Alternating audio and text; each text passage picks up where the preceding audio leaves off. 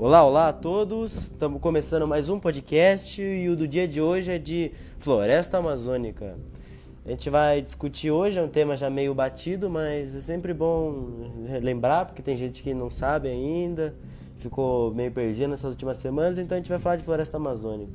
E primeiro vamos, sem ser redundante, começar do começo, falar. Perguntar aqui pro Cauê e o Pedro Bresciani que estão fazendo aqui comigo. O que que causou as queimadas? Então, João, os incêndios na Amazônia geralmente são iniciados com o propósito de limpar a terra. Depois que os madeireiros extraem a madeira, especuladores queimam a vegetação restante para limpá-la na esperança de vender essa terra para os fazendeiros. Outra coisa é o fato da Amazônia passar por uma estação de seca há meses, fazendo assim com que os incêndios possam se espalhar mais facilmente. Pois é, Cauê. E outra, ambientalistas dizem que as pessoas que incendeiam a floresta estão encorajados porque escutam Bolsonaro pedindo por mais desenvolvimento na Amazônia e sentem que não serão punidos. Sim, sim, sim, mas tipo, qual foi a reação do governo brasileiro daí? O nosso presidente disse que o país não tem recursos para combater um incêndio em uma região tão vasta quanto a Amazônia e alertou outros países para que não interferissem, dizendo que o dinheiro estrangeiro teria o objetivo de minar a soberania nacional. O governo decidiu, então, mobilizar os militares para combater o fogo, e vários estados da Amazônia subsequentemente pediram ajuda. É, ainda não está claro como as Forças Armadas serão utilizadas e se seu papel será eficaz. E não foi uma repercussão nacional só, foi até internacional, que nem o Macron, o presidente da França, falou que a gente estava cometendo um ecocídio, criticou o Bolsonaro, todo mundo. E como foi a reação da, da população? Então, João, brasileiros realizaram protestos em mais de uma dezena de cidades contra a inação do governo sobre os incêndios, fechando importantes vias de Brasília e São Paulo. Manifestantes também se reuniram em frente às embaixadas do Brasil em Paris e em Londres. Nas redes sociais, a hashtag Pray for Amazonas e outras chegaram ao trending topics do Twitter e foram muito faladas. Partidários de Bolsonaro responderam com a hashtag Amazônia Sem ONGs. Vai, vamos lá que já está acabando, então vou fazer mais uma pergunta rapidinho aqui. O que isso tudo significa para as mudanças climáticas? Pois bem, cientistas temem que a contínua destruição da Amazônia possa chegar a um ponto de não retorno, quando a região chegaria a um ciclo de rebaixamento de floresta para a savana. Se esse ponto for atingido, essa regressão de status da floresta durará de 30 a 50 anos, um período em que 200 bilhões de toneladas de dióxido de carbono serão jogadas na atmosfera, tornando assim difícil para o mundo manter o aumento de temperatura entre 1,5 e 2 graus Celsius. A meta para evitar efeitos mais devastadores do aquecimento global. Mas então, gente, é, Cauê e Pedro, eu queria saber de vocês, a opinião de vocês sobre as queimadas lá na Amazônia. O que, que vocês acham?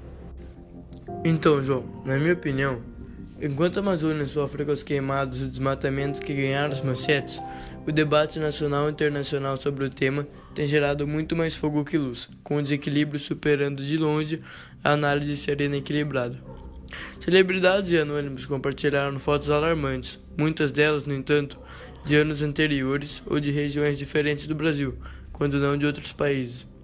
Quando o céu da cidade de São Paulo escureceu no meio da tarde daquela segunda-feira, rapidamente a fumaça das queimadas foi apontada como a única ou maior responsável pelo fenômeno. Adversários do governo de Jair Bolsonaro imediatamente acusaram o presidente de ser o grande culpado pela calamidade, postura repetida por parte da imprensa internacional, principalmente com renomadas revistas britânicas. O presidente francês Emmanuel Macron usou o Twitter para pedir ao G7 que discuta o tema, sem a participação do Brasil, também usando uma foto totalmente fora de contexto. Incêndios florestais na estação de seca não são um triste privilégio brasileiro. Ocorrem também na Europa, nos Estados Unidos, na Austrália e muitas vezes com consequências catastróficas. Mas, dito isto, é preciso olhar o que os números e os órgãos de pesquisa afirmam, e há dados suficientes para serem usados tanto por defensores quanto por detratores de Bolsonaro. É verdade, por exemplo, que o número de focos da queimada em 2019 aumentou na comparação com os últimos anos, mas não deixa de ser uma coisa contínua e que ocorre todos os anos. O povo brasileiro, sua parcela sensível e consciente, deve responder em nome dos povos antigos e das gerações futuras, da Amazônia e de toda a natureza, atendendo aos legítimos interesses da sociedade, da economia e da civilização humana declara-se o Brasil em estado de emergência ambiental.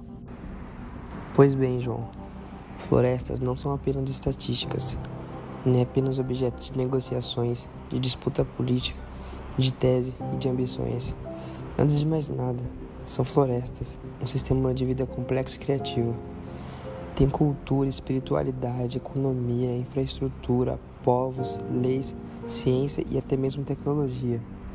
É uma identidade tão forte que permanece como uma espécie de radar impregnado nas percepções, no olhar, nos sentimentos. Por mais longe que se vá, por mais que se aprenda, conheça e admire as coisas do resto do mundo. Agora, vejo novamente o fogo matando a beleza da Amazônia e destruindo a perfeição de sua natureza. Lamento a perda de cada cheiro, cada cor, cada raiz, cada animal, cada planta e cada textura que nunca mais voltarão. A Amazônia está sendo queimada por uma mistura de ignorância com interesses truculentos. O governo está inaugurando um tempo de delinquência livre e que se pode agredir a natureza e as comunidades sem receio de punição. Acredito também que o povo brasileiro, sua parcela sensível e consciente no caso, deve responder em nome dos povos antigos e das gerações futuras, em relação à Amazônia e toda a natureza. Afinal, erros passados não servem de consolo enquanto a floresta queima hoje. Bom, então antes de encerrar aqui o podcast, eu queria dar uma palavrinha rápida, falar um pouquinho da importância da Amazônia, que todo mundo sabe que é o pulmão do mundo, já tá cansado de ouvir isso, mas pô, a gente tá tratando ela como se fosse um fumante, porque a gente tá destruindo cada vez mais, tá tacando fogo sem parar. Esse que aconteceu esse ano aí, tá acontecendo faz tempo, e esse ano ainda tá pior ainda. E pelo jeito só, só tá para piorar isso aí. A gente tem que tomar consciência, senão as futuras gerações não vão conhecer a Amazônia que a gente viu, aquela cheia de biodiversidade, de fauna, flora. A gente tem que tomar uma atitude e agora. E é isso. Muito obrigado por escutar o podcast. Se vocês puderem divulgar, divulguem, por favor. Torna o trabalho muito bom, é muito bom ser reconhecido. Obrigado por escutar até o fim, por ser essa pessoa maravilhosa e tchau!